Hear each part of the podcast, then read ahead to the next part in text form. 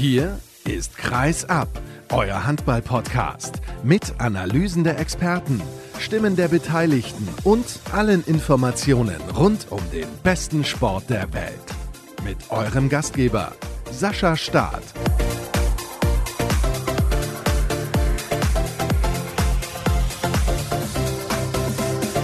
Mal wieder einen Tag Pause. Und das bedeutet, nach der Pause gibt es die nächste Sendung in unserer großen Saisonvorschau hier bei Kreisab. Schön, dass ihr auch heute wieder mit dabei seid. Und vielen Dank, was diesen kreativen Namensvorschlag angeht für diese Sendung. Aus der Landeshauptstadt heißt sie denn, ich musste mal wieder ein bisschen was ändern, das habe ich in den letzten Sendungen schon gesagt. Und deswegen beschäftigen wir uns heute mit Mannschaften, die aus Landeshauptstädten kommen, mit dem TVB Stuttgart, mit der TSV Hannover Burgdorf und mit dem HSV Hamburg. Wir beginnen im Süden beim Kollegen Thomas Wagner von der Weiblinger Kreiszeitung. Hallo, ich grüße dich. Hallo, Sascha. Im kurzen Vorgespräch eben hast du gesagt, ganz schöne Fluktuation beim TVB Stuttgart. Darüber sprechen wir gleich. Zunächst blicken wir auf die vergangene Spielzeit, in der der Klassenerhalt eigentlich kein Problem war. Am Ende waren es 24 Zähler, aber Platz 15, da gab es zwischendurch schon eine Phase, wo man ein bisschen zittern musste. Auf jeden Fall, das hat man sich ganz anders vorgestellt. Also die Hinrunde war alles andere als gut. Also hat schon schlecht angefangen mit ein paar Verletzten. Die beiden Linkshänder sind ausgefallen, Vigo Christiansen und Jerome Müller. Dann Max Häfner und Finn Nikolaus waren noch in der Reha. 0 zu 8 Punkte, neuer Trainer, neues Spielsystem. Also da hat wenig funktioniert. Und das Problem hat dann auch, dass die Mannschaften, die Mitkonkurrenten in der Phase, in der beim TVB wenig bis nichts ging, plötzlich gepunktet haben. Und also in der Winterpause haben sie auf jeden Fall gezittert. Das war ganz klar. Du hast es gerade angesprochen, mit Roy Sanchez kam ein neuer Trainer als Nachfolger von Jürgen Schweikert, der die Mannschaft eigentlich damals 2018 im Februar interimsmäßig übernehmen wollte, aber es zog sich dann ein bisschen und er war dann Trainer bis Sommer 2021. Roy Sanchez ist Spanier und deswegen hat er natürlich einen ganz anderen Stil, wie er spielen will. Wie lange hat das eigentlich gedauert, bis das so funktioniert hat, wie er sich das vorgestellt hat? Lange, beziehungsweise ich glaube, das ist immer noch nicht ganz abgeschlossen. Ich denke, dass er zu viel auf einmal wollte am Anfang und das war das Hauptproblem. Also das Spielsystem ist ausgelegt auf Antizipation, Bälle klauen, schnelles Spiel und das hat am Anfang nicht, einfach nicht funktioniert. Auch in der Kombination mit dem großen Torhüterproblem. Ich glaube, der TVB war mit die Mannschaft mit dem schwächsten Gespann bzw. Quartett. Es waren im Prinzip vier Torhüter, die da im, Spielen waren, also Tobias Tolin und Primus Prost am Anfang. Dann hat man irgendwann mal den Miljan Vujovic aus Celje früher geholt, der sollte zu der Saison kommen. Und dann den Ivan Pesic. Und also das Ziel, dass der Konkurrenzkampf die anstachelt, das ging also in die Hose. Das Gegenteil war eigentlich der Fall. Das war eher Verunsicherung, weil keiner gewusst hat, ist jetzt dabei, ist auf der Bank, auf der Tribüne. TVB hat ja auch mit Abstand die meisten Gegentreffer bekommen, über 1000. Keine andere Mannschaft hat so viel gekriegt das war ein großes Problem. Also das Paket Abwehr, Torhüter. Und in der Rückrunde ist es dann ein bisschen besser geworden. Warum haben Sie es denn dann trotzdem am Ende geschafft? Also in der Pause hat Roy Sanchez das Abwehrsystem ein bisschen defensiver umgestellt, nicht mehr so viel Risiko gegangen. Das hat besser funktioniert und dann die Rückkehr von Max Häfner und vor allem der junge Finn Nikolaus war sehr, sehr viel wert. Also die beiden haben schon Stabilität reingebracht und die Verletzten sind zurückgekommen. Das hat dann sehr gut ausgesehen teilweise. Und Finn Nikolaus, das sollten wir vielleicht dazu erwähnen, ist Jahrgang 2003. Du hattest schon im vergangenen Sommer von ihm sehr geschwärmt. Er war dann einige Spiele verletzt, hat in der vergangenen Spielzeit nur 14 Partien absolviert, aber schon in jungem Alter ein ganz, ganz wichtiger Faktor. Dann lass uns schauen auf die zahlreichen tatsächlich Abgänge des TVB Stuttgart. Also da hat sich einiges getan. Unter anderem nicht mehr mit dabei einige Torhüter, nämlich Ivan Pesic und Tobias Tolin. Pesic hat sich dem HBC Nantes angeschlossen und ist jetzt international mit dabei, genauso wie Tobias Tolin, der bei GOG in Dänemark spielt. Die haben also Top-Vereine gefunden. Ist interessant, weil es in Stuttgart ja nicht funktioniert hat. Ja, Pesic war ja schon von vornherein klar, als er zum TVB gekommen ist. Das war nur eine Übergangslösung. Der hatte schon vorher einen Vertrag, also in Nantes für die neue Saison. Tulin ist für mich ein Fragezeichen. Der hat wirklich gute Spiele gemacht dann wieder schlechte Spiele. der ist irgendwie, ich sage mal, einfach nicht zurechtgekommen. Vielleicht auch mit dem Trainer, keine Ahnung. Auf jeden Fall hat es bei ihm hier nicht funktioniert definitiv in Stuttgart funktioniert, hat es aber für Vigo Christiansson, der jetzt wieder in Leipzig spielt. Das ist ein herber Verlust, weil er ganz, ganz wichtig war für das Spiel des TVB Stuttgart, aber wie du mir auch gesagt hast, einfach nicht zu halten gewesen. Genau, und ich glaube, dass er das größte Problem für den TVB in der Saison sein wird. Also sein Verlust wird man erst merken, wenn die Saison losgeht. Ich denke, den hat man, kann man vielleicht nachher noch dazu nicht gleichwertig ersetzen können. Wir sprechen natürlich logischerweise gleich über die Neuzugänge, das ist ganz klar. Ein anderer Abgang ist Sarko Peschewski, der ist in seine Heimat gegangen, zu Eurofarm Palestine nach Mazedonien. Und ich dachte mir eigentlich, für einen Trainer wie Roy Sanchez, also mit der spanischen Schule, müsste Peschewski wie gemacht sein. Warum war er es anscheinend nicht? Nee, war, war er eben nicht, weil er keine Abwehr spielen kann. Also der kann definitiv gar keine Abwehr spielen und äh, der spanische Stil geht auf Tempo und dann musste zu viel wechseln und deswegen haben sie ihn quasi, vorne war nicht schlecht, aber im Paket, also als nur Angriffsspieler war einfach, taugt er nicht für das System. Und da haben sie aber einen guten bis hervorragenden Ersatz. Ja, das kann man wohl so sagen, sprechen wir gleich drüber. Sebastian Augustinussen spielt jetzt in Sönderjyske in Dänemark. Als der kam, habe ich gedacht, uh, das ist für den TVB ein richtig guter Mann, rechts außen, kann aber auch auf der Halbposition decken. Warum ist er wieder weg? Er ist auch nicht zu, zurechtgekommen wie Tobias Tolin und ich fand auch am Anfang fand ich ihn auch nicht schlecht, aber unterm Strich denke ich mal war die Leistung hat dann nicht ganz gestimmt. Also auch im Angriff hat er keine gute Quote gehabt und da sind sie auch jetzt auf jeden Fall besser besetzt. Schauen wir auch gleich drauf, gar keine Frage. Dann haben wir noch zwei unbekanntere Akteure mit Luis Vöge, der spielt jetzt in Konstanz und Alexander Schulze, der hat sich dem ASV Hamm Westfalen angeschlossen. Aber ein Name fehlt natürlich noch. Er ist der Rekordspieler des TVB in der Bundesliga mit 221 Einsätzen, Dominik Weiß. Er hat auch die meisten Treffer erzielt mit über 600. Also das ist natürlich dann schon ein Einschnitt, können wir nicht anders formulieren. Ja, und da gab es natürlich auch kritische Stimmen, dass man den Vertrag mit ihm nicht mehr verlängert hat. Aber auch da hat man, denke ich, mit Weitsicht geplant. Also Dominik Weiß hat ja im Prinzip in der vergangenen Saison kaum im Angriff gespielt, nur Abwehr. Und das System ist einfach ausgelegt auf wenige Wechsel. Und da braucht man jemand oder wollte der Roy Sanchez jemand, der beides spielen kann. Und da haben sie ja auch jemand. Dominik Weiß spielt übrigens jetzt für den VfL Lübeck-Schwartau. Gab es also Unstimmigkeiten innerhalb des Vereins, ob man ihn nun halten soll oder nicht? Also offiziell nicht, denke ich, aber so der eine oder andere, also er hat ja auch Fans, kann ich eigentlich nicht verstehen, dass man auch einen Typ aus dem Kreis, sozusagen aus der Region, dann einfach dann mal gehen lässt. Ist für ihn aber auch ein ordentlicher Schritt dann ganz in den Norden. Ja, ich kann aber schlecht sagen, es hat sich ja relativ lang hingezogen. Ich weiß jetzt nicht, wie viele Angebote er sonst noch gehabt hat. Also Lübeck hat sich sehr früh um ihn wohl bemüht. Dann schauen wir mal, um wen sich der TVB Stuttgart alles so bemüht hat. Einige neue Akteure mit dabei. Es sind sieben Stück insgesamt. Ein ganz junger, Luca Mauch, der kommt aus der eigenen Jugend und ist Kaderergänzungsspieler, aber wir kümmern uns um die anderen Namen. Zum Beispiel Jan Forstbauer, der kommt vom HSV, Linkshänder für den Rückraum. Du hast ja eben schon angedeutet, du bist nicht ganz sicher, ob man Vigo Christiansson adäquat ersetzen konnte. Jan Forstbauer ist auch mehr ein Spieler, der in der Regel von der Bank kommt und dann die Nummer eins auf seiner Position ersetzt. Das ist vielleicht nicht ausreichend Qualität? Er, Jan Vosper war ja schon beim TVB vor vielen, vielen Jahren. Mit 19, also 18, 19 Jahren kam er zum kleinen Club, zum TVB, hat zwei Jahre hier gespielt und ist ja dann durch die halbe Republik gereist, mehr oder weniger. Und die letzten sechs Jahre war er dann beim HSV und hat eine sehr gute Hinrunde gespielt beim HSV. Die Rückrunde war aber nicht mehr so gut. Und ich glaube einfach, dass das Paket mit Jerome Müller und ähm, Jan Vosper nicht ausreichen wird auf halb rechts, vor allem weil der Jerome Müller ja auch nicht immer so stabil gespielt hat und jetzt wieder verletzt ist, wie schon zu Beginn der vergangenen Runde. Ja, du hast mir auch gesagt, dass er noch einige Wochen fehlen wird und dann ist man natürlich auf Jan Forstbauer angewiesen. Also der muss dann auf jeden Fall Leistung bringen und kann sich auch keine Verletzung erlauben. Das kommt auch noch dazu. Der nächste Mann auf der Liste ist Daniel Fernandes. Der kommt aus Spanien. Sag uns bitte, auf welcher Position ist er zu Hause und welche Qualität bringt er mit?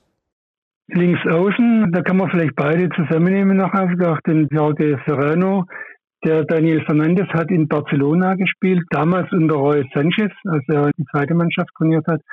Und das könnte ein ganz, ganz, ganz spannender Spieler werden. Also das ist ein ganz schneller Spieler, flinker Spieler, wahnsinnig variantenreich im Abschluss. Und in Spanien ist er zum besten Linksaußen der ersten spanischen Liga gewählt worden jetzt in der Saison. Und dann kann er nicht so schlecht sein, denke ich mal. Ja, und er ist auch erst 21 Jahre alt. Genau. Und das war das, also da kann man vielleicht nochmal, vorher haben wir bei den Abgängen den Alexander Schulze ein bisschen übergangen der fand ich ein hervorragender Ersatz, in Anführungszeichen, zum Patrick Sieger auf Linksaußen. Er hat eine super Quote gehabt und hat eine ganz starke Saison gespielt, wenn er reingekommen ist. Eigentlich bestand da kein Bedarf auf der Position. Aber Daniel Fernandes war jetzt wohl zu haben und da war sozusagen das Motto vom TVB, entweder jetzt oder wir kriegen den nie. Also es war eine schwierige Trennung. Eigentlich ja, war es nicht notwendig, aber man wollte den, unbedingt den Daniel Fernandes. Ja, kann ich auch nachvollziehen. Also für den TVB ist natürlich der beste Linksaußen der spanischen Liga schon eine große Nummer und auch mit einer Perspektive. Ich habe gerade gesagt, noch sehr, sehr jung. Und Jorge Serrano auf der anderen Seite hat zwar ein bisschen mehr Erfahrung, kommt von Atletico Valladolid und besetzt dann zusammen mit Sascha Fatteicher die Rechtsaußenposition. Der nächste Name, den ich hier jetzt vorlese, ist ein alter Bekannter, zumindest auch in Baden-Württemberg, denn er hat auch schon für Frisch auf Göppingen gespielt. Ivan Sliskovic kommt vom FC Porto und ich weiß, damals in Göppingen war er auch häufiger mal angeschlagen, hat nicht so das gebracht, was man sich von ihm erhofft hat. Was erhofft man sich von ihm beim TVB Stuttgart? Also ich glaube, dass der eine ganz kluge Verpflichtung ist. Also er kann, was ich vorher angedeutet habe, sowohl im Angriff als auch in der Abwehr spielen und ist ein sehr ruhiger Spieler, spielt mit Auge, kann gut im Kreis einsitzen und die Außen, kann aber auch werfen und wie gesagt in der Abbau sehr gut. Also ich glaube, dass der, wenn er fit bleibt, ein sehr, sehr wichtiger Spieler vom TVP sein wird. Ja, ich bin bei ihm noch nicht so sicher. Ich glaube, das Potenzial ist relativ hoch. Er muss aber auf jeden Fall die Leistung auf die Platte bringen, um dann die Verpflichtung auch zu rechtfertigen, logischerweise.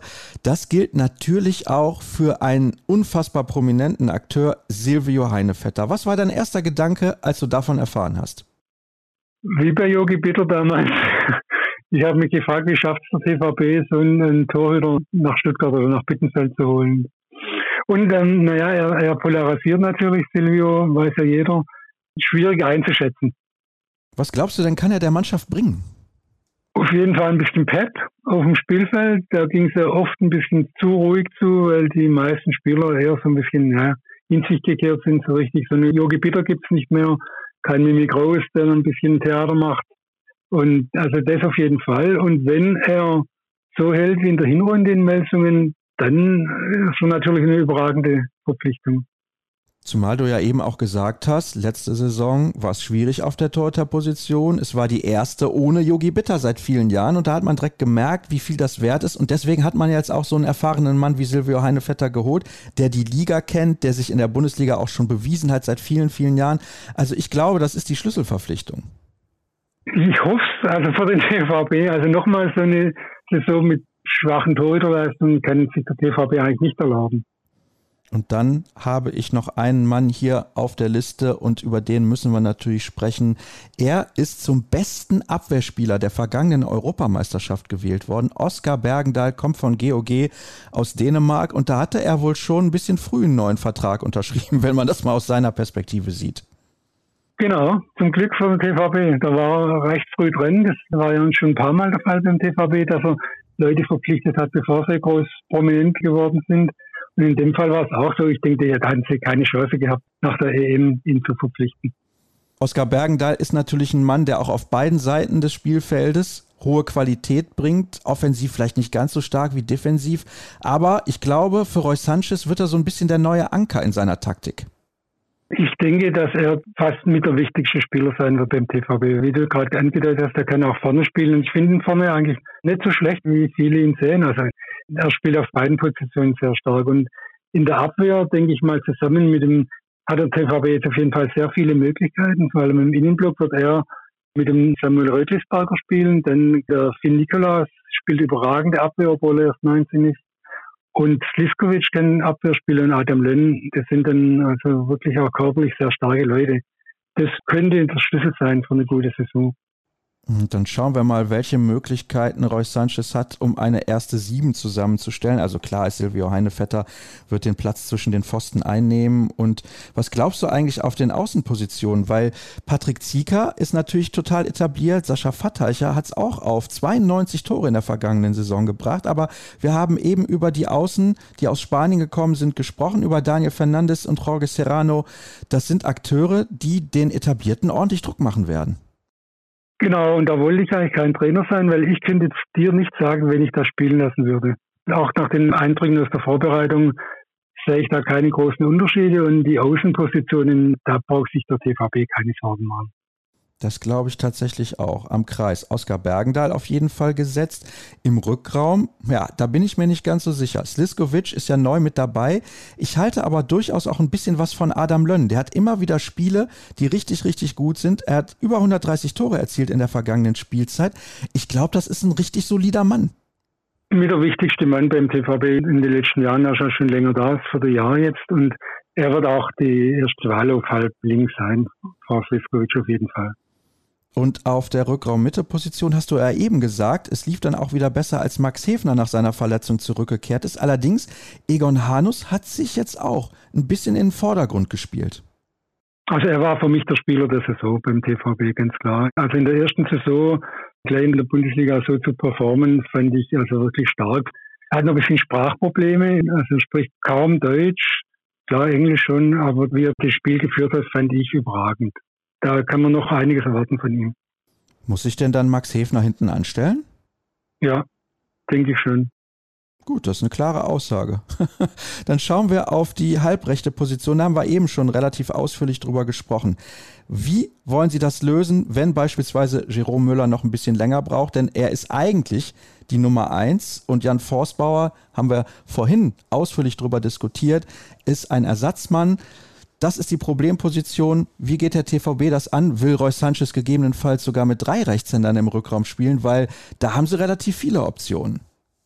Genau, das denke ich auch. Das, das hat er auch schon ausprobiert in der Vorbereitung. Es gibt ja auch noch ganz interessante Spieler, die wir jetzt gerade noch nicht erwähnt haben. Zum Beispiel der Nico Schüttle. Der hat ja mit dem Finn Nikolaus zusammen in der Jugendnationalmannschaft gespielt, ist ja Europameister. Der hat ein Zweifachspielrecht mit Pforzheim, Drittligist. Und da hat jetzt in dieser Saison der TVB zum ersten Mal erst Zugriffsrecht. Und er ist ein ganz spannender Spieler. Also der bringt sehr viel mit, ist noch jung, aber da kann man auch gespannt sein. Also da denke ich mit Sliskovic, Lönn und dem jungen Nico Schöttli ist der TVB im linken Rückraum gut aufgestellt. Schöttle, du hast es gerade angesprochen, zusammen mit Finn Nikolaus 2021 Junioren-Europameister geworden. Da haben sie eine sehr, sehr gute EM gespielt. Da war der Kader aber auch richtig stark, sollte man nicht vergessen. Aber Schöttle sehe ich auch als sehr, sehr talentiert an. Zwei Meter eins groß, also er bringt auch eine gewisse Physis mit, bringt auch über 100 Kilo auf die Waage. Also von daher, da braucht er sich, glaube ich, in der Handball-Bundesliga nicht verstecken, auch wenn er noch sehr, sehr jung ist. Dann kommen wir nicht zur Perspektive, sondern noch zu einer anderen Geschichte, Thomas, die mich sehr interessiert. Der TVB hat entschieden, sämtliche Spiele in Zukunft in der Porsche Arena auszutragen. Ich kann mich auch noch gut erinnern, als wir nach dem Aufstieg miteinander gesprochen haben, da gab es ja dann noch Spiele in der kleineren Scharena und so weiter und so fort. Man ist weggegangen aus Bittenfeld, musste man natürlich auch. Und jetzt macht man diesen weiteren Schritt. Ist dieser Schritt richtig und ist er konsequent und gab es eigentlich gar keine Alternative? Wie bewertest du das? Nee, ich denke, dass es tatsächlich keine Alternative gab dafür. Man musste einfach aus der kleineren Halle raus, um sagen wir, konkurrenzfähig zu sein mit den anderen guten Vereinen in der ersten Liga. Und man hat ja gesehen in der Zuschauerrennliste in der vergangenen Saison, obwohl ja die Leistungen nicht immer so überragend waren, war der TVB mit ein bisschen mehr wie 3200 Fans auf Platz 7. Da denke ich, das ist ein Indiz dafür, dass das der richtige Weg war. Das denke ich auch. Die Arena fast 6211 Zuschauer. Was für ein Zuschauerschnitt ist deiner Meinung nach realistisch? Kann man da die 4000 knacken? In der kommenden Saison schwierig zu sagen. Also der TVB merkt immer noch die Einschränkungen von Corona. Also viele, viele Leute sind noch zurückhaltend, kommen einfach nicht zu den Spielen. Also das merkt man eindeutig, es sind bestimmt 800 Leute im Schnitt, die vielleicht fehlen. Aber ja, ich denke, es hängt auch einfach vom Erfolg ab, wie die Mannschaft spielt. Gut, das ist natürlich immer der allerwichtigste Faktor. Wenn eine Mannschaft sehr erfolgreich ist, dann ist in der Regel auch die Halle voll. Ja, dann kommen wir zur sportlichen Perspektive für die nächste Spielzeit und zu deiner Prognose. Ziel lese ich hier, ist Platz 12. Das ist sehr optimistisch, wenn man bedenkt, wie viele Spieler gegangen und wie viele Spieler gekommen sind. Was glaubst du, was ist möglich für den TVB und wo werden sie am Ende landen? Also zum ersten Mal, muss man vorausschicken, hat der TVB jetzt im achten Jahr ein anderes Ziel als den Liga-Verbleib ausgegeben. Irgendwann mussten sie mal, sagen wir, ein bisschen optimistischer werden, auch natürlich auf Druck der Sponsoren, die ja viel Geld geben und nicht immer Abstiegskampf verwickelt sein möchten. Deswegen haben sie jetzt Platz 12 ausgegeben und in der übernächsten Saison Platz 10. Ich denke auch, TVB kann es schaffen und von größeren Verletzungen verschont bleibt. Aber es wird natürlich knapp, wie du gerade ähm, erwähnt hast, die große Fluktuation könnte schon ein Problem werden, zumal einige Spieler kein Deutsch sprechen. Also Bergendahl, Vujovic, Serrano, Fernandez und Egon Heiner sprechen also kein Deutsch. Und da wird es schwierig, der Roy Sanchez auch schon gesagt, dass man einfach die Kommunikation so hinkriegt, auch zum Beispiel in Auszeiten, wo man da jetzt keine zehn Minuten Zeit hat, irgendjemand was zu erklären, dass man das auf die Reihe kriegt das, denke ich, könnte das größte Problem werden. Auf welchen Platz legst du dich fest? Zwölf. Sehr gut.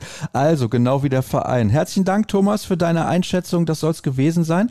Aus der ersten Landeshauptstadt. Gleich reisen wir in die von Niedersachsen.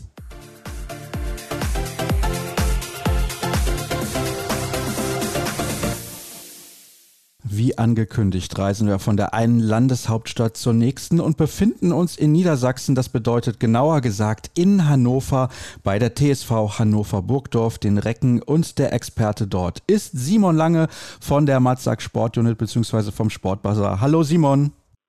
Hallo Sascha, grüß dich. Wir sprechen über eine Mannschaft, die viele neue Spieler hat, einige Abgänge, einige Abgänge von Leistungsträgern, von sehr erfahrenen Spielern, aber durchaus den ein oder anderen erfahrenen Spieler auch verpflichtet hat. Wie das zu Trainer Christian Prokop passt, das erklärt uns Simon jetzt gleich. Wir schauen aber zunächst zurück auf die vergangene Spielzeit, die erste von Prokop. Nach seiner Zeit als Bundestrainer hat er einige Jahre pausiert und dann die Recken übernommen. Platz 13 ist es am Ende geworden. Ich würde sagen, den Erwartungen entsprechend. Stimmst du mir zu oder siehst du das komplett anders? Das sehe ich anders, allerdings nicht komplett anders. Denn es war auch schon in der vorangegangenen, eine schwierige Saison, die letzte der Carlos Ortega. Dort sind sie Elfter geworden, auch so mit Ach und Krach, lagen eigentlich auch schon lange Zeit so im, wirklich im unteren Tabellendrittel. Und da gab es so einen kleinen Umbruch, aber eben auch einen spontanen Trainerwechsel, mehr oder weniger spontan. Und Christian Prokop musste eine bestehende Mannschaft übernehmen.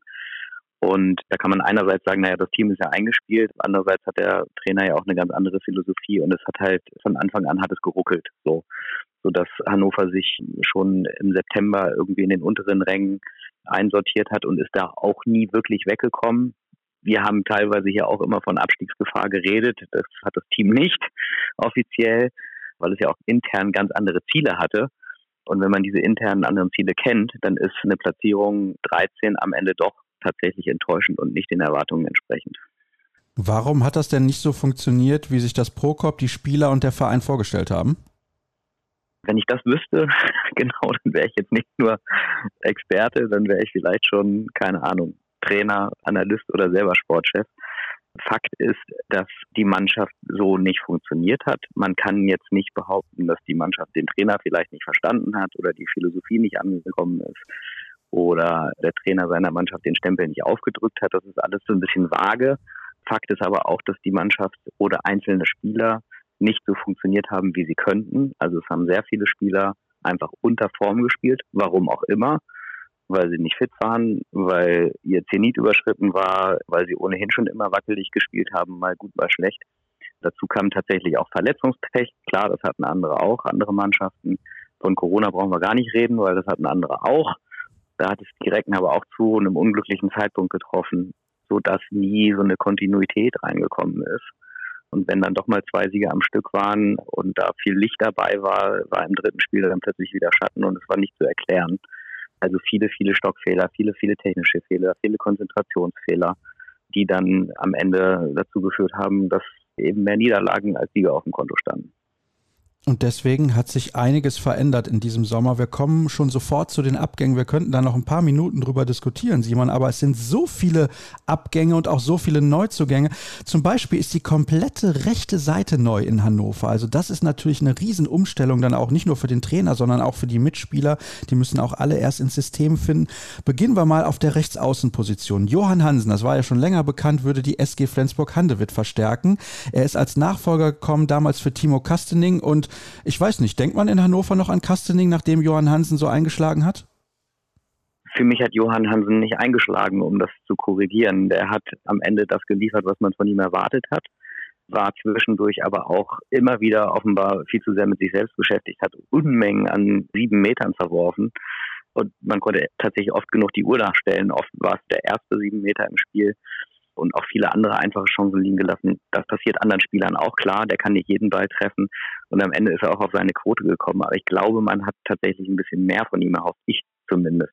Menschlich, persönlich fand ich ihn super. Es war ein sehr angenehmer Zeitgenosse, wie die meisten Skandinavier ja sind. Und da will ich auch nichts dran kritisieren. Aber ich glaube, man hat sich ein bisschen mehr erwartet. Und es stand ja schon gefühlt nach einem Jahr oder vor Ablauf des ersten Jahres fest, dass er nach Flensburg wechselt. Das hat natürlich auch so ein Geschmäckle. So hat er in Hannover unterschrieben und da war eigentlich schon klar, dass er nur zwei Jahre bleibt und weiterzieht. Darf ich mal so stehen, kann man nicht belegen und selbst wenn es so gewesen ist, ist es ja auch legitim. Insofern war diese Position ja schnell raus und auch Ivan Martinovic, um überzuleiten, da war der Abgang auch schon früher, stand auch schon früher fest. Insofern mussten die Recken tatsächlich jetzt komplett rechts neu aufbauen, weil eben zwei Spieler auch von sich aus freiwillig gegangen waren. Und der Wechsel auf denselben Positionen wurde dann eben auch noch vorangetrieben, sodass wir jetzt vier neue tatsächlich da auf der rechten Seite haben. Wir sprechen gleich noch über die anderen Namen. Du hast jetzt aber Martinovic schon selber ins Spiel gebracht. Bei ihm ist es so, da war die Leistung aber kein Problem. Da war die Leistung kein Problem. Der hat eingeschlagen wie eine Rakete, hatte zwischendurch auch mal kleinere Verletzungsphasen, weil er sich aber auch immer reingeworfen hat der war super und man hat ja gedacht, naja, Kai Hefner geht, Huch, wie soll man den jemals ersetzen? Und dann kam Martinovic und man hat gemerkt, es geht teilweise sogar noch besser. Und das Jammern war dann auch groß, als feststand, dass Martinovic jetzt ging. Aber auch da sind die Recken jetzt, muss man tatsächlich sagen, sehr gut aufgestellt und vielleicht im Paket sogar noch besser als vorher. Darauf schauen wir gleich. Wir schauen aber zunächst auf die anderen beiden Linkshänder, die gegangen sind. Nick Zechte spielt jetzt bei GOG in Dänemark und Jannis Krone beim HSC 2000 Coburg. Krone war nur Ergänzungsspieler, weil Hansen fast die ganze Zeit gespielt hat. Bei Zechte war es so, er ist natürlich ein solider Abwehrspieler, aber offensiv hat es meistens gehapert. Ja, da war jeder zweite Schuss irgendwie eine Rakete im dritten Stock. Ich übertreibe jetzt. Aber da war er tatsächlich nicht so zielsicher und auch nicht so der große Gewinn dauerhaft in der Offensive, was man sich erhofft hatte. Kurioserweise, als dann die Trennung feststand, nach zwei, drei Jahren in Hannover, ich weiß jetzt gar nicht genau, da hat er dann nochmal richtig aufgedreht und auch sein Potenzial, was er ja durchaus hat, offensiv gezeigt, aber da war es dann im Grunde auch schon zu spät. Und der zweite, Janis Krone, wie gesagt, der war nur Ergänzungsspieler. Wir kommen zum nächsten Abgang. Das ist Urban Lesjak. Der spielt jetzt in Bitola bei Eurofarm Pallister und er hat das Duo gebildet in den letzten Jahren zusammen mit Domenico Ebner. Mich hat er auch nicht komplett überzeugt. Es gab immer mal Highlight-Spiele, aber die Konstanz hat gefehlt.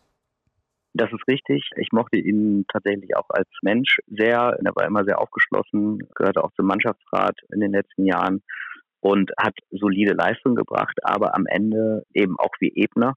Und die beiden haben sehr, sehr gut harmoniert. Das war auch immer so das, das Werbeschild, was dranhing, ein sehr harmonisches Duo.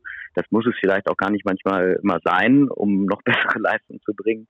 Ich glaube, man hat insgesamt sich ein bisschen mehr von beiden erhofft, aber eben auch von Lesiak, wie du sagst.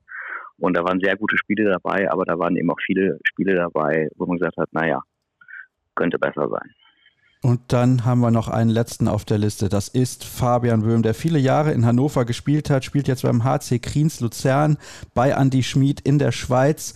Ja, sag ein bisschen was zu ihm, der natürlich als Kapitän der Recken auch jahrelang das Gesicht der Mannschaft war. Ein Spieler, der immer sehr offen auch Kritik geübt hat, wenn mal was nicht funktioniert hat. Ich mag ihn sehr als Typ. Wie sieht's bei dir aus?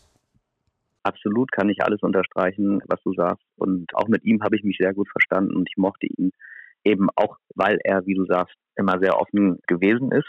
Er war aber auch offen genug einzusehen, dass in den letzten ein, zwei Jahren seine Leistung eben nicht mehr so am Optimum war. Das hat aber auch verschiedene Gründe. Das waren auch Wehwehchen und Verletzungssorgen, ist ja auch nicht jünger geworden mit der Zeit. Er hat ja vor zwei, drei Jahren tatsächlich noch richtig Nationalmannschaft gespielt, auch gerade zu Prokopszeit war er sehr gefragt und hat, wie du sagst, eben eine sehr, sehr lange Zeit in Hannover direkt mitgeprägt. In den letzten Jahren auch als Kapitän und ist da immer gut vorangegangen. Aber es war gefühlt eben auch an der Zeit, dass man eben getrennte Wege geht. Und so wie es auch offiziell kommuniziert worden ist, haben die beiden sich, beiden Parteien, Hannover und der Spieler Böhm, sich eben einvernehmlich darauf verständigt, dass er den Verein verlässt und was Neues ausprobiert und eine neue Herausforderung suchen kann. Das klingt zwar immer so nach, nach Plattitüde oder nach, nach, nach Schublade, aber ich glaube, in dem Fall ist es tatsächlich so gewesen. Ein Verlust definitiv für Hannover menschlich und sportlich mit Abstrichen, wenn man die letzten zwei Jahre betrachtet. Ja, das denke ich auch, aber ich glaube auch, dass er, wie du gesagt hast, die Recken halt über viele Jahre geprägt hat und definitiv ein Gesicht des Vereins war. Wir kommen zu den Neuzugängen. Da gibt es sehr, sehr viele, unter anderem Niklas Gautsch und jetzt muss ich nochmal schauen, Theodor Backhaus. Das sind zwei Nachwuchsspieler und deswegen verlieren wir über die beiden nicht allzu viele Worte. Aber der Rest ist eigentlich durch die Bank weg prominent. Wir beginnen mal mit der rechten Seite, weil wir ebenso ausführlich über die rechte Seite gesprochen haben, mit der Außenbahn. Marius Steinhauser kommt von der SG Flensburg-Handewitt. Ich glaube, das ist ein richtig guter Fang für diesen Verein.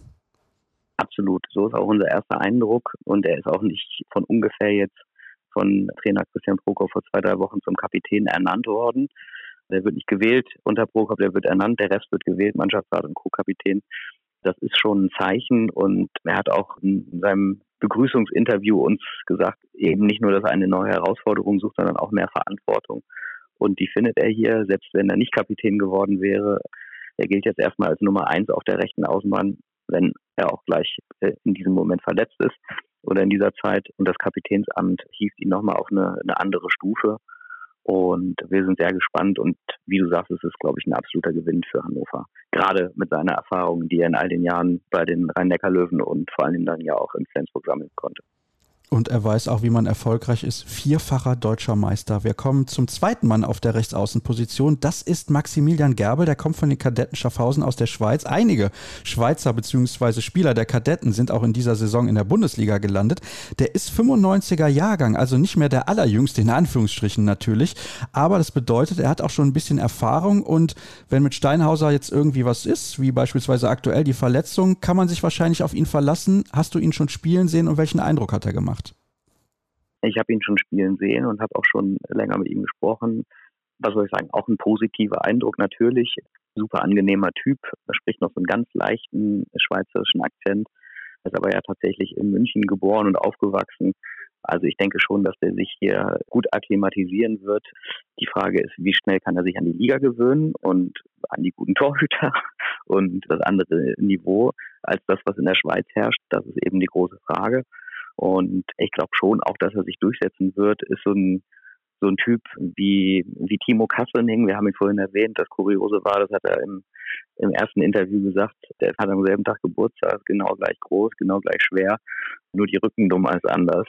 Also gefühlt ist es ein neuer Kasselning in Hannover aus der Schweiz und mal gucken, wie er sich macht, aber ich glaube schon, dass der eine sehr gute Rolle eben spielen wird, neben Mario Steinhauser, hinter Mario Steinhauser oder in diesem Fall, wo Steinhauser verletzt sogar vor Mario Steinhauser. Na, das ist ja ein interessanter Zufall. Das werden wir aber beobachten, wie er sich machen wird und ob die Spielweise auch der von Kastening sehr ähnelt. Wir kommen dann zur Position im halbrechten Rückraum und da ist es natürlich genauso interessant, weil auch spannende Namen verpflichtet wurden. Von Kielce ausgeliehen, vom Champions League-Sieger von 2016 und vom Finalisten der Vorsaison, kommt Branko Vujovic. Das ist ein wurfgewaltiger Mann aus Montenegro. Was erwartest du von ihm und was erwarten die Recken von ihm? Ich glaube sehr, sehr viel und sie sind auch ein Stück weit stolz, dass sie so einen Spieler nach Hannover holen konnten. Jetzt weiß ich nicht, ob ich dich akustisch richtig verstanden habe. Geliehen aus Kielce, also gefühlt ist es aber eine lange Leihe, drei Jahre und dann hieß es bei der Verpflichtung, naja, in drei Jahren muss er aber wieder zurück. So ganz durchgestiegen bin ich nicht. Fakt ist, dass er erstmal drei Jahre Vertrag hier hat und ein ganz, ganz großer Gewinn ist für Hannover definitiv. Nicht nur wegen seiner Körpergröße, da gibt es aber ohnehin noch größere Spieler, neue Spieler in Hannover, ist so recht schmal, schlachsiger Typ, aber eben, wie du sagst, wurfgewaltig und auch spielintelligent. Und der will und soll eingesetzt werden von den Mittelmännern. Und dann ist das eine Rakete, wenn er denn Lust hat. Ja, das werden wir sehen. Ich hoffe, er hat Lust, zumindest aus Sicht der TSV Hannover Burgdorf. Und er hat einen Backup hinter sich, der äußerst talentiert ist. Junioren-Europameister ist er geworden oder Jugend-Europameister, bin mir jetzt gerade nicht sicher, 2021. Renas Urchins kommt vom SC Magdeburg, war auch schon mal eine halbe Saison an den Bergischen HC ausgeliehen. Der nimmt sich auch gerne mal jeden Wurf, weil er unfassbar viel Selbstvertrauen hat. Und das ist natürlich gerade in dem jungen Alter eine tolle Sache, dass er nicht aufhört, wenn es mal nicht funktioniert. Absolut. Er bringt auch frischen Wind rein und man darf nicht vergessen, dass er eigentlich schon ein halbes Jahr in Hannover ist. Er ist im Februar schon nach Hannover gewechselt und war für die zweite Mannschaft aktiv in der dritten Liga, hat von Magdeburg aber nicht das Spielrecht für die erste Liga bekommen. Sonst hätten sie ihn auch schon in der ersten Liga eingesetzt, um ihn ranzuführen. Direkt. So hat er trotzdem im Training täglich mitgemacht und ist eigentlich nur noch so ein halber Neuzugang, was ein Riesenvorteil ist. Man hat jetzt auch in den Spielen wo Vujovic noch, ich habe falsch angesetzt, Vujovic hat sich ja den linken Finger seiner rechten Hand verletzt, also nicht seiner Wurfhand im Champions League Finale war gebrochen. Das heißt, er ist ein, zwei Wochen später mit dem Training eingestiegen und als er in Hannover ankam, war er eben noch nicht so weit, um die ersten Testspiele von Beginn an zu spielen. Da hat Ustins dann auf der halbrechten Seite gespielt und hat da überwiegend auch einen guten oder einen, teilweise einen richtig guten Job gemacht. Also auch da gibt es keine große Lücke oder in keinen großen Abfall, wenn äh, Vujovic eben mal nicht so trifft oder ausfällt. Ich glaube, dann ist Ustins eine sehr gute Alternative, vor allem weil er noch so jung ist und so viel Ausbaupotenzial hat. Wie gut wird denn der Job sein, den Dario Quenstedt machen wird, der vom THW Kiel kommt und zusammen mit Domenico Ebner das neue Torhüter-Duo bildet? Das ist eine sehr gute Frage. Die kann ich nicht so gut beantworten, weil ich ihn vielleicht noch nicht genug gesehen habe oder die entscheidenden Momente noch nicht da waren. In der ersten Phase der Vorbereitung war gefühlt Domenico Ebner besser, ist auch Spieler des Turniers geworden beim Sparkassen Cup in Mittelhessen und in Eisenach. Bis dahin hat Quenstedt eher eine untergeordnete Rolle gespielt, gefühlt. Jetzt ist Ebner allerdings auch schon seit eineinhalb Wochen raus wegen eines Infektes und plötzlich dreht Dario Quenstedt total auf. Hat super gehalten beim Spielo Cup, hat in Betzendorf gegen Magdeburg auch super gehalten. Da hat er einen richtig guten Eindruck gemacht und ich glaube, wenn beide fit sind, kann man sagen, dass das Torhüterniveau vielleicht jetzt auch mit der Erfahrung, die Ebner mittlerweile auch mitbringt, auf eine höhere Stufe gehoben worden ist. Das glaube ich tatsächlich auch. Und wenn ich die Namen so lese, muss ich sagen, bei den Neuzugängen haben sie ordentlich zugeschlagen. Und zwei weitere haben wir ja noch gar nicht besprochen. Unter anderem Marian Michalzik, der kommt von den Füchsen aus Berlin. Das hat bei ihm in Berlin nicht so sonderlich gut funktioniert. Bei GWD Minden war er ein absoluter Leistungsträger, hat sich da in die Nationalmannschaft gespielt. Ich glaube, das ist mein persönliches Gefühl, er passt wie die Faust aufs Auge zur TSV Hannover Burgdorf. Auch da sprichst du mir aus der Seele was heißt aus der Seele? Ich gebe dir vollkommen recht. Das ist nämlich auch mein Eindruck, den wir vom ersten Tag an tatsächlich hatten. Man zittert noch so ein bisschen mit, ob der Fuß hält, der ihn ja wirklich lange, lange aus der Bahn geworfen hat und mehr als ein halbes Jahr ausgefallen ist. Es scheint aber stabil zu sein und er braucht auch offenbar nicht so lange, um jetzt wieder reinzukommen, was auch schon mal ein Qualitätsmerkmal ist, meiner Meinung nach, dass man eben nicht ein halbes Jahr braucht, um wieder auf Topform zu kommen. Der spielt jetzt schon mitunter überragend und mit so einer Ruhe und so einer Übersicht, dass das eine absolute Top-Verpflichtung jetzt schon ist und auch noch werden wird. Denn ich glaube, dass er, je mehr Sicherheit er hat und je mehr Spiele, die er macht, dann eben auch noch besser wird. Und ob er dann im halblinken Rückraum spielt oder sogar auch in der Mitte, wie schon vorgekommen, dann kann man sich da sehr drauf freuen. Das tue ich auf jeden Fall. Ich halte jede Menge von ihm. Das ist natürlich auch ein bisschen sein Problem, dass er vielleicht nicht so der richtige Shooter ist für die halblinke Position, aber auch nicht so der richtige Spielmacher, um auf der Mitte eingesetzt zu werden. Da sprechen wir aber gleich noch drüber, wenn es um die mögliche erste Sieben geht. Und ein Name ist noch übrig geblieben. Er wird gerne Vlad genannt mit Vornamen. Vlad Kulesch kommt auch aus Kielce wie Branko Vujovic, war dort Leistungsträger auch. Und er hat natürlich bei der Europameisterschaft mit Weißrussland gegen Deutschland gezeigt, was er drauf hat. Das ist jede Menge ich bin wirklich begeistert, dass es Hannover gelungen ist, auch so einen Spieler zu verpflichten. Ist ja sehr, sehr kurzfristig gelungen. Und ich glaube, das ist genau das, was man braucht. Weil wenn man den auch einsetzt und auf der anderen Seite Vujovic, dann, dann kann das richtig was werden. Definitiv. Eine beeindruckende Flügelzange. Rein körperlich allein schon. Ich habe vorhin schon erwähnt, Vujovic groß und Vlad Kulic ist nochmal größer, zwei Meter. sieben. Da wird es tatsächlich dunkel, wenn man ihm begegnet. Er ist jetzt nicht so der breiteste Typ, aber schon eine beeindruckende Gestalt und durch seine Größe allein auch einfach schon eine Geheimwaffe oder eine Spezialwaffe, möchte ich es nennen. Also der wird jeden Freiwurf nehmen, den es gibt. und ist aber auch so ein guter Shooter und wird natürlich in erster Linie mit Vujovic sehr gut harmonieren, aber ich bin gespannt auf die letztendliche Kombination, die die Prokop auf die Platte bringt. Man darf bei diesem Wechsel oder bei dieser Verpflichtung nicht vergessen, der ist auch noch für den linken Rückraum gekommen, der eigentlich ja gut bestückt ist. Wir haben Marian Michalzik nominell, wir haben Martin Hanne, der allerdings auch schon seit einem halben Jahr wegen Bandscheibenproblemen ausfällt. Wir haben auch noch einen Philipp Kusmanowski auf der linken Seite, der ja auch gute Ansätze hat und viel Potenzial ist, vielleicht nur nicht immer konstant abruft. Also eigentlich herrscht da ein gutes Angebot, ich will nicht sagen Überangebot, weil Martin Hanne aber jetzt doch noch wiederum ein bisschen länger ausfällt und man bei Michaltik nicht wusste, na, ist er wirklich richtig fit? Und bei Kusmanowski weiß man eben nicht, funktioniert er immer, haben die Recken jetzt noch einen Spieler nachverpflichtet für diese Position und das ist absolut Recken untypisch, denn Hannover ist all die Jahre immer mit einem Minimalkader in diese Saison gegangen und haben sich immer gesagt, na, wir gucken mal, wenn sich jemand verletzt, dann reagieren wir, aber auch nur vielleicht.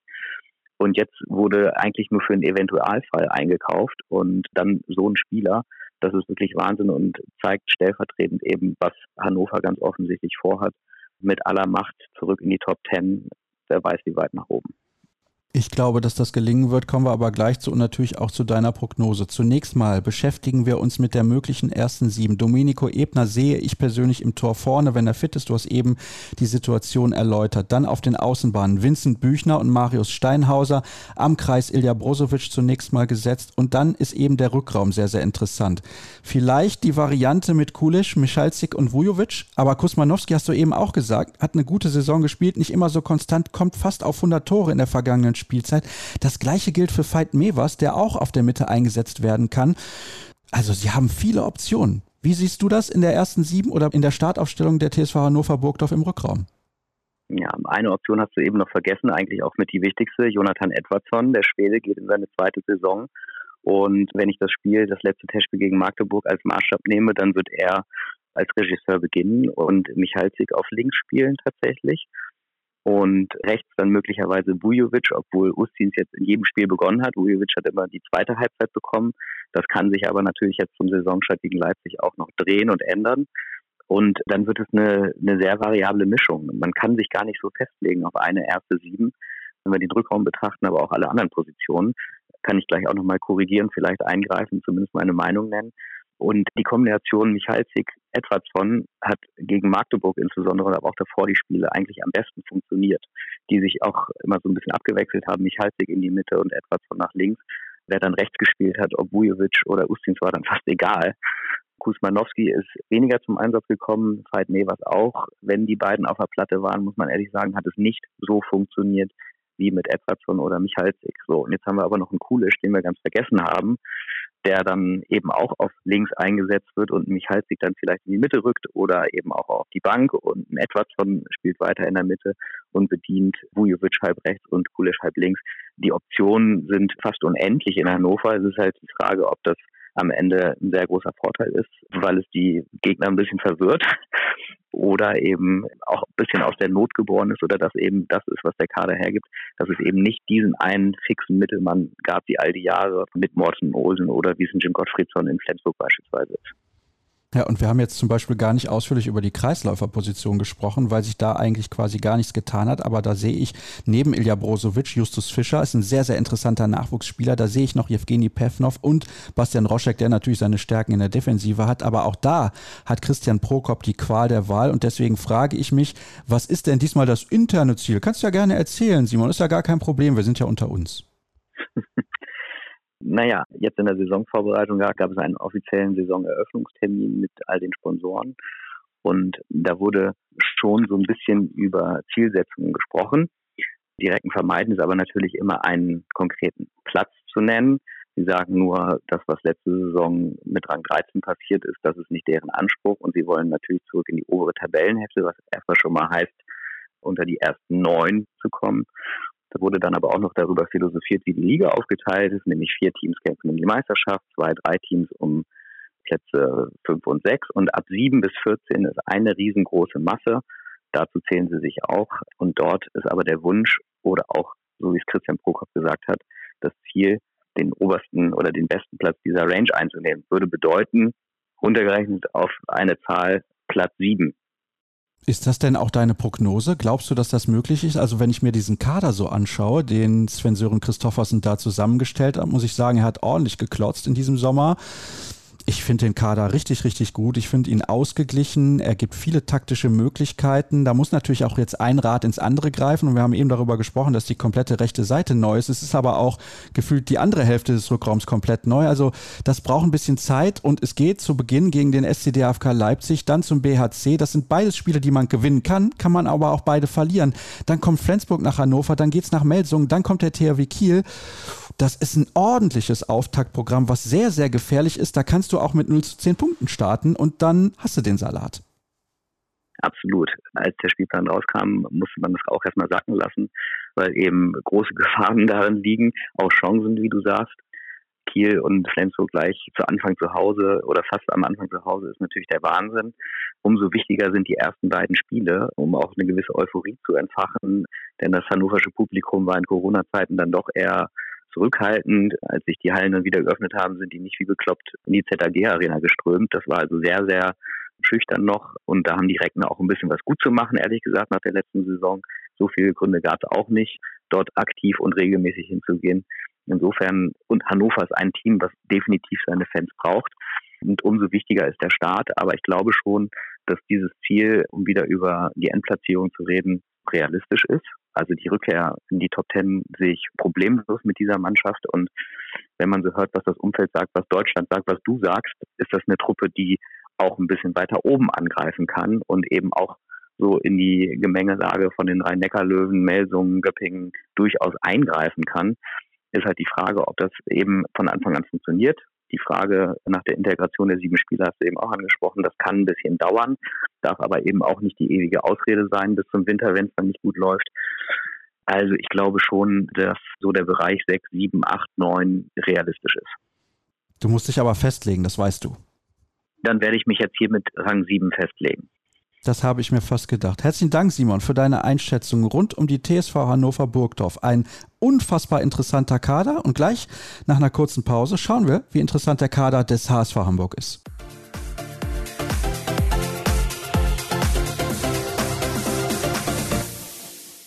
Und eine Landeshauptstadt haben wir noch, um die wir uns kümmern müssen, zumindest in der Ausgabe, die diesen Titel trägt, nämlich aus der Landeshauptstadt und das ist der HSV. Als Aufsteiger in der vergangenen Saison furios gestartet, dann gab es mal eine kleine Phase, wo es nicht so rund lief. Am Ende ist man souverän drin geblieben auf Platz 14. Man hatte eigentlich keine Abstiegssorgen zu keinem Zeitpunkt in der Saison und das war aller Ehren wert, natürlich auch mit prominenten Neuzugängen. Wie prominent die Neuzugänge in diesem Sommer sind, das weiß der Kollege Kollege Stefan Flom, der unter anderem für die DPA und die Handballwoche tätig ist und sich im Hamburger Handball bestens auskennt. Moin, moin, Stefan, hallo. Moin, Sascha, grüß dich. Ich freue mich mit dir auf eine Saison zurückblicken zu können. Das habe ich ja gerade schon ein bisschen angedeutet, die aus HSV-Sicht eigentlich verdammt rund lief.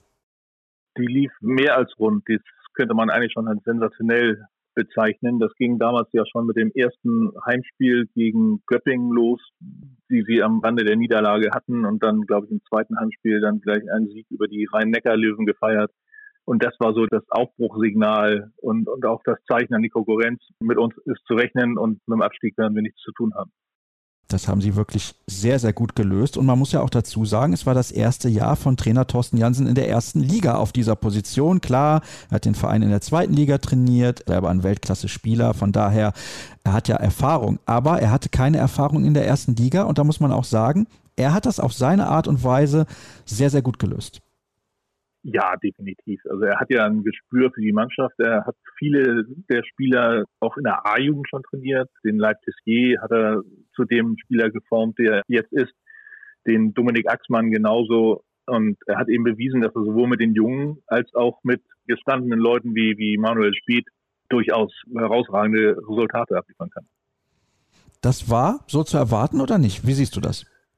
Ah, ich kann mich an unser Gespräch vor der vergangenen Saison erinnern, als wir uns über den HSV unterhalten haben. Und da meinten wir, wenn der HSV vom Verletzungspech verschont wird, dann können die eine gute Saison spielen. Und genau das ist eingetreten. Johannes Bitter ist verletzungsfrei geblieben. Ich glaube, der hat nur ein oder zwei Spiele verpasst und die wegen Corona. Auch Kaspar Mortensen, der eigentlich wegen seiner Knieprobleme keine Zukunft mehr in Barcelona hatte, hat auch eine sehr gute Saison gespielt. So, und, und dann war schon klar, wenn die Rädchen ineinander greifen, dann kann das was werden. Aber genau das kann meines Erachtens jetzt auch ein kleines Problem in der bevorstehenden Saison werden. Oh, da bin ich sehr gespannt und da werden wir natürlich gleich drüber sprechen. Lass uns zunächst über die Akteure diskutieren, die den Verein verlassen haben. Und ich glaube, da nimmt Manuel Speth eine ganz besondere Rolle ein, weil er war eine Stütze in der Abwehr. Das muss man schon sagen. Es war eigentlich absehbar, dass er in diesem Sommer seine Karriere beenden würde. Ich kann mir schon vorstellen, dass der HSV sich bemüht hat, ihn davon zu überzeugen, noch ein weiteres Jahr dran zu hängen. Er ist jetzt wieder in seine baden-württembergische Heimat zurückgekehrt, aber das ist ein Verlust, finde ich schon. Jein, also er hat nicht so viel tatsächlich gespielt. Er ist natürlich durch sein Auftreten und seine Erfahrung ist er ein echter Fels auch in der, in der Mannschaft gewesen. Aber auch ein Tobias Schimmelbauer, der auch da ist, der spielt ja auch eine sehr wichtige Rolle in der Abwehr. Niklas Weller, der sowieso eine Wundertüte ist, der von der Oberliga bis in die Bundesliga marschiert ist jetzt, steht da sein Mann. Also das ist schon sehr gut alles. Ich denke, das Thema Erfahrung, das Manuel Spät mit eingebracht hat, das kann sein, dass das der HSV sehr vermissen wird. Ja, darauf wollte ich auch ein bisschen hinaus, wobei du natürlich gesagt hast, es gibt noch einen Tobias Schimmelbauer und was die Erfahrung angeht, gibt es natürlich auch noch einen Johannes Bitter zwischen den Pfosten. Also eigentlich sollte der HSV da solide aufgestellt sein. Von daher wahrscheinlich kein großes Problem. Ein weiterer Abgang ist Jonas Meyer, der spielt jetzt für die Wölfe aus Würzburg, nicht mehr für die aus Rimpa, sondern aus Würzburg. Die haben sich umbenannt und werden auch dort ihre Spiele austragen in der zweiten Liga. Und Jonas Meyer finde ich, der galt mal als großes Talent, aber irgendwie hat das bei all seinen Stationen nie so gepackt, die Nummer eins auch im Tor zu werden. Ja, er kam ja, glaube ich, aus Bietigheim zum HSV im Tausch gegen den Isländer, dessen Name mir jetzt auf der Zunge liegt, aber nicht über die Zunge kommen will. Ja, er hat immer gute Spiele gehabt, aber ich glaube, da hat dann schlussendlich die Konstanz gefehlt. Der HSV hatte dann ja in der Zweitligasaison noch den Jens Kortmann dann dazu geholt und dann Johannes Bitter eh und dann war ja klar, mit drei Torhütern geht es nicht und dann war klar, dass Jonas Meyer in den sauren Apfel beißen muss. Er war dann ja auch nochmal verliehen eine Zeit lang und hat zwar noch mittrainiert, war aber eigentlich kein fester Bestandteil der Mannschaft mehr und hat erst zum Saisonende, nachdem Jens Fortmann sich die Achillessehne gerissen hatte, hat er dann nochmal gespielt. Also im Endeffekt kein entscheidender Faktor und deswegen glaube ich, muss sich der HSV da keine Sorgen machen. Auf der Torhüterposition sind sie eh sehr gut aufgestellt, aber da schauen wir gleich dann nochmal ein bisschen genauer drauf. Finn Wullenweber hat den Verein in Richtung TV Großwaldstadt verlassen. Jan Forstbauer spielt jetzt für den TVB Stuttgart und Jan Klein-Eidam spielt jetzt für Vitória Setúbal in Portugal. Ich möchte diese drei Akteure sozusagen gemeinsam besprechen. Gibt es einen, wo du sagst, der wird dem HSV fehlen? Ja, das ist auch wieder eine schwierige Geschichte, weil gerade Finn Wullenweber und Jan Kleineidam auch Eigengewächse gewesen sind, die für die Mannschaftschemie, glaube ich, sehr wichtig gewesen sind. Sie haben beide nicht die ganz großen Spielanteile bekommen. Finn Wullenweber hatte immer wieder Verletzungsprobleme. Jan Kleineidam war der, eine Zeit lang der Saison auch verletzt. Also spielerisch werden sie, glaube ich, nicht so sehr ins Gewicht fallen, aber was halt die Stimmung in der Mannschaft angeht. Und Jan Forstbauer, da muss man tatsächlich sagen, dass ich glaube, dass sich der HSV da auch gerade auch, da werden wir dann ja auch gleich dazu kommen, durch die Neuverpflichtung von Jakob Lassen auf der Position im rechten Rückraum sich deutlich mehr Torgefahr verspricht. Da kommen wir tatsächlich gleich zu. Wir haben noch zwei weitere Abgänge. Das sind Philipp Bauer, der seine Karriere beendet hat, und Jonas Gertkes, der ja ein unbekanntes Ziel hat. Du weißt es auch nicht. Ich habe dich vor der Aufzeichnung danach gefragt und du konntest mir nicht sagen. Philipp Bauer, wie ordnest du seinen Abgang ein und natürlich auch den von Gertkes? Also Jonas Gertkes hat eigentlich gar keine Rolle gespielt in der vergangenen Bundesliga-Saison und Philipp Bauer ist ein zuverlässiger Handballer gewesen, der auch Verantwortung übernommen hat, wenn es vonnöten gewesen ist. Aber er will sich, glaube ich, auch auf seine berufliche Zukunft jetzt besser vorbereiten. Ich meine, er schreibt auch eine Doktorarbeit in Jura. Also er war ein guter, guter Bestandteil der Mannschaft. Gut, wenn man in dem Bereich unterwegs ist, das ist natürlich auch sehr zeitintensiv und dann wundert es mich nicht, wenn er sich darauf fokussiert. Dann kommen wir zu den Neuzugängen und du hast ja einen eben schon angedeutet, nämlich Jakob Lassen, der, der kommt aus Randers, aus Dänemark und ich kenne diesen Spieler nicht. Du scheinst aber relativ begeistert zu sein. Warum? Also nach meinen Informationen kommt er aus Beringbro. Ich weiß es nicht, ob Beringbro gleich Randers ist. Ich habe ihn im ersten Testspiel gesehen gegen Nordsjælland, den Verein des zweiten dänischen Neuzugangs. Und da muss ich echt sagen, hat er mich schon überzeugt. Mit sehr viel Spielwitz, mit gutem Eins gegen Eins, mit schönen Würfen aus dem Rückraum. Das war schon sehr sehenswert, was der junge Mann da abgeliefert hat. Das klingt wirklich sehr, sehr gut. Und ich schaue jetzt gerade nochmal nach, wo er wirklich vorher gespielt hat. Ja, das ist korrekt. In den letzten sechs Jahren immerhin. Bei Beringbo Silkeborg und davor bei Randers HH. Also da stimmt die Information der Kollegen der Handballwoche hier leider nicht, aber das mag mal passieren. Also jemand mit Erfahrung auf höchstem Niveau. Beringbo Silkeborg hat ja auch einige Jahre in der European League gespielt. Und ich glaube, ja, das hat ja in den letzten Jahren gut funktioniert, beziehungsweise im letzten Jahr ist Kaspar Mortensen wieder zurückgekommen. Es gibt mit Frederik Bo Andersen einen weiteren Dänen im Kader. Das scheint zu passen. Ja, also Dänen und Hamburg, beziehungsweise Dänen und Norddeutschland, das ist ja, ist ja quasi eins. Und mit dänischen Handballern kann man eigentlich nichts verkehrt machen. Das stimmt. Und es gibt einen weiteren Neuzugang aus Dänemark. Andreas Margard für den Kreis. Was hältst du von ihm? Ja, auch der hat das erste Testspiel sehr, sehr ansehnlich gespielt. Ich finde, bei beiden wird man sehen müssen, wie sie sich dann tatsächlich in der Bundesliga im Ernstfall zurechtfinden. Ein Testspiel ist was anderes oder Vorbereitungsspiele sind was anderes als dann ein, ein Punktspiel, wo man dann in der Abwehr auch gegen einen Patrick Wiencheck und ähnliche Hausnummern sich dann durchsetzen muss. Wobei, das habe ich zuletzt ja schon gesagt, wenn du in Dänemark gespielt hast, dann hast du zumindest eine gute Ausbildung. Ja, ja, das steht ja außer Frage, aber es ist halt dann doch eine, gut, die Dänen wissen wir ja beide, sind auch was die Liga angeht am Kommen, auch durch die Rückkehrer, die jetzt nach und nach alle sich da wieder in die Heimat zurückbegeben.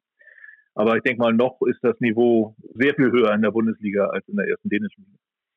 Davon ist auszugehen, ja, das ist definitiv so, vor allem, weil viele Mannschaften wirklich auch einen breiten Kader haben. Aber das habt ihr ja bislang, wenn ihr die Saisonvorschau fleißig gehört habt, auch alle mitbekommen. Also beschäftigen wir uns mit weiteren Neuzugängen. Mir sagt Ivan Budalic von Limoges relativ wenig. Was sagt er dir? Mir hat er vorher auch nichts gesagt, aber es war ja klar, dadurch, dass Jens Fortmann wohl frühestens zur Rückserie wieder eingreifen kann, war klar, dass der HSV auf der Torhüterposition tätig werden muss.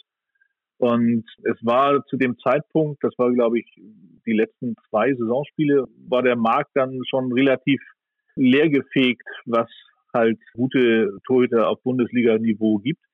Sie haben ihn dann in Limoges in Frankreich gefunden. Er ist Kroate. Und ja gut, Kroatien. Also wenn du sagst, du machst mit dänischen Handballern generell nichts verkehrt, dann machst du mit kroatischen Torhütern auch nichts verkehrt. auch wenn das sich jetzt ein bisschen platt anhört, aber die kroatische Torhüterschule ist ja, ist ja auch eine ganz, ganz besondere und eine sehr gute. Also er wird die klare Nummer zwei hinter Yogi Bitter sein, aber ich denke schon, dass er die Rolle sehr gut ausfüllen wird.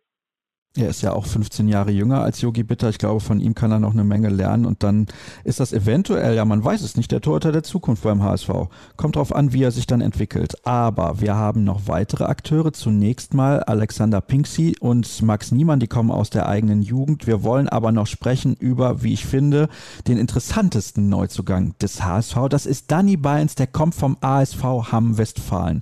Und der Kollege Günther Thomas hat schon gesagt, hm, der wird in Hamm natürlich fehlen. Und das ist auch. Er war der Dreh- und Angelpunkt dieser Mannschaft. Er ist ein ähnlicher Spielertyp wie Live Tessier. Ich glaube, er packt noch den ein oder anderen Schlagwurf mehr aus. Tessier geht vielleicht noch ein bisschen mehr in die Tiefe. Ich bin der Meinung, beide werden sich sehr, sehr gut ergänzen. Was denkst du? Ja, das glaube ich auch. Zumal das Tempospiel wieder noch wichtiger werden wird in der nächsten Bundesliga, wovon ich ausgehe. Und dann hat man mit Ryans und Tessier natürlich zwei echte Waffen. Ich kann mir nicht vorstellen, dass sie unbedingt zusammen auf dem Spielfeld stehen werden, weil das stelle ich mir doch sehr schwierig vor, weil da dann tatsächlich etwas an, an, an Größe und Masse fehlt. Aber man hat auf jeden Fall genug Tempo im Spiel dann, um da Akzente zu setzen. Das glaube ich auch. Und Danny Beins, der hat ja bei der Europameisterschaft dermaßen überzeugt. Also, wenn man sich angesehen hat, welchen Handball die Niederländer da auf die Platte gezaubert haben, da fragt man sich, warum er erst jetzt bei einem etablierten Erstligisten gelandet ist, wenn wir jetzt mal davon ausgehen, dass der HSV eine souveräne Saison spielen wird. Das werden wir gleich dann noch besprechen. In Flensburg hatte er damals nicht so eine richtige Chance bekommen, aber also spätestens seit der Europameisterschaft müssen wir eigentlich alle davon ausgehen, Danny Barnes ist mehr als nur gut genug für die erste Liga. Ja, auf jeden Fall. Ich meine, man muss sehen, die Zeit in Flensburg, er ist, glaube ich, als 19-Jähriger nach Flensburg gekommen und damals als 19-Jähriger aus Holland. Gut, Mark Bult kannte man immer als holländischen Nationalspieler und Fabian von Olten.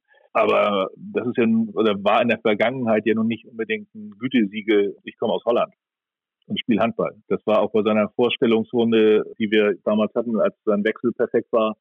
Also ich glaube, Handballer sind in den Niederlanden immer noch Exoten, was den Sport angeht. Und danach hat er ja drei Jahre in Lemgo gespielt und hat das da, meine ich, eigentlich auch ganz ordentlich gemacht. Ne? Und hat jetzt in Hamm nochmal Anlauf genommen, um mit dem HSV durchzustarten. Dann war natürlich meine Aussage von eben Blödsinn, dass er noch nicht bei einem etablierten Erstligisten gewesen ist, aber jetzt in einer anderen und ich glaube für ihn besseren Rolle, sagen wir es mal so, denn er hat nicht so viel Spielzeit bekommen damals in Lemgo. Also Quatsch, was ich eben gesagt habe, muss ich korrigieren. Lemgo ist natürlich definitiv ein etablierter Erstligist, also das war einfach Blödsinn das würde ich unterschreiben. Ja, das ist sehr nett von dir, dass du mir da zur Seite stehst, wenn ich meinen eigenen Fehler korrigiere. Aber ist in Ordnung, Stefan. Kommen wir zur möglichen ersten sieben mit Johannes Bitter im Tor. Gar keine Frage, hast du eben gesagt. Mit Kaspar Mortensen auf links außen und Thies Bergemann oder Bo Andersen auf rechts außen? Thies Bergemann war jetzt in der Vorbereitung verletzt. Frederik Bo Andersen hatte eine schwierige erste Saison.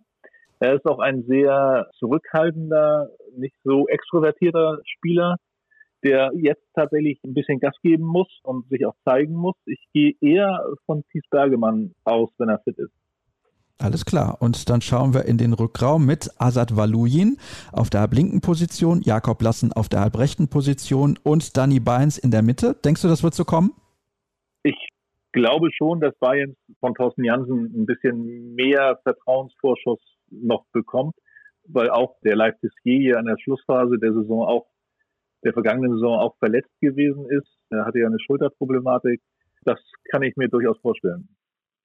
Ja, ich glaube auch. Vor allem Bayerns, der ist natürlich auch international erfahren und die Spielweise von Live Tessier, die geht ganz schön auf den Körper. Hm?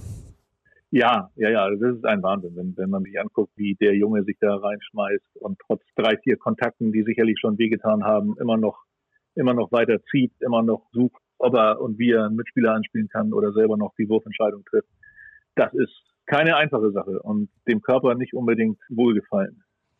Ja, so kann man es wohl ausdrücken. Aber ich finde, er ist ein toller Spieler. Bin mal gespannt, wo sein Weg noch hingeht. Ich finde ihn äußerst spannend. 99er Jahrgang, also auch aktuell noch 22 Jahre alt. Wer weiß, letzte Saison 27 Spiele, 78 Tore. Jede Menge Potenzial. Eventuell auch jemand für Bundestrainer Alfred Gieslasson. Und am Kreis der ewige Niklas Weller. Der ewige Niklas Weller, ja, aber auch der Magath. Ich weiß nicht, inwieweit dann auch ein zweiter Kreisläufer vielleicht mal eine Option werden könnte im 7 gegen 6 Spiel oder wie auch immer. Das wird sich alles weisen. Aber Niklas Weller ist, wenn man sagt, wer ist der HSV Hamburg, dann ist das Niklas Weller. Und jetzt kommen wir zu deiner Prognose bzw. Einschätzung, wo es hingehen kann für den HSV in der kommenden Saison. Du hast vorhin so ein bisschen angedeutet, dass du dir nicht sicher bist, dass sie eine souveräne Spielzeit hinlegen werden oder wohin die Reise genau geht. Warum eigentlich? Ja, ich denke mal, das größte Problem wird sein, dass es das zweite Jahr ist in der Bundesliga. Und das zweite Jahr gilt ja gemeinhin immer als das schwierigere Jahr als das erste. Da stimmt ja alles. Man hat noch den Schwung vom Aufstieg und es war ja auch klar, dass der HSV, ohne jetzt despektierlich gegenüber dem ASV Hamm-Westfalen sein zu wollen, aber dass der HSV in der vergangenen Saison schon andere Voraussetzungen hatte, als der HSV Hamm-Westfalen in der jetzt bevorstehenden Saison hat. Es war alles, die Spielweise war neu, die Spieler waren neu. In der Bundesliga hatte, glaube ich, noch nie jemand so richtig von Live Tessier und Niklas Weller gehört und war sicherlich überrascht, was da jetzt auf die Leute zukommt. Dieser Überraschungseffekt ist weg und da muss man tatsächlich sehen, wie sich das auswirkt.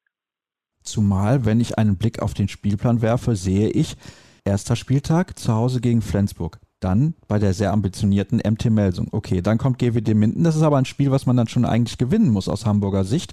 Dann geht es nach Leipzig. Das ist auch nicht einfach. Dann kommt der Bergische HC nach Hamburg. Okay, eigentlich auch ein Spiel aus Sicht des HSV, was man gewinnen sollte. Und dann geht es nach Kiel. Also das ist kein leichtes Auftaktprogramm.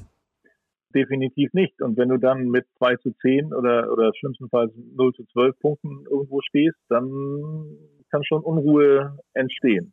Ne? Aber ich denke schon, dass beim BHC weiß man ja immer auch nicht so ganz genau. Die haben ja auch überragende Spiele in der vergangenen Saison gemacht und dann auch wieder ganz grottige. Man muss sehen, wie sich das alles zurechtruckelt dann. dann. Aber Minden sollte auf jeden Fall, das ist ein Mussspiel. Ja, das sehe ich auch so. Und jetzt dann lieber Kollege, deine konkrete Prognose. Wo landet der HSV am Ende der Spielzeit 2022, 2023? Meines Erachtens werden sie wieder nichts mit dem Abstiegskampf zu tun haben. Aber sie werden sich auch meiner Meinung nach nicht ganz nach vorne verbessern können. Ich schätze sie so auf Platz 11, 12, denke ich mal, können sie landen. Das glaube ich auch. Das Potenzial dafür haben sie, aber nur, wie du es eben formuliert hast, wenn das eine Rädchen ins andere greift. Also da muss schon relativ viel passen. Ich könnte mir vorstellen, dass sie sich tatsächlich schwer tun. Stefan, vielen Dank für deine Einschätzung rund um einen sehr interessanten Verein, den HSV. Und dann soll es das gewesen sein mit unserer Reise durch die Landeshauptstädte Stuttgart, Hannover und Hamburg. Ich hoffe, ihr schaltet in zwei Tagen wieder ein. Dann beschäftigen wir uns mit den nächsten drei Vereinen und bis dahin bekommt ihr alle Informationen auf den sozialen sozialen Kanälen bei facebook.com slash kreisab, bei Twitter at kreisab sowie bei Instagram unter dem Hashtag und Accountnamen kreisab. Ihr dürft gerne anderen von diesem Format erzählen, damit ein paar Leute mehr reinhören. Darüber freue ich mich sehr. Und ansonsten bis in zwei Tagen. Tschüss.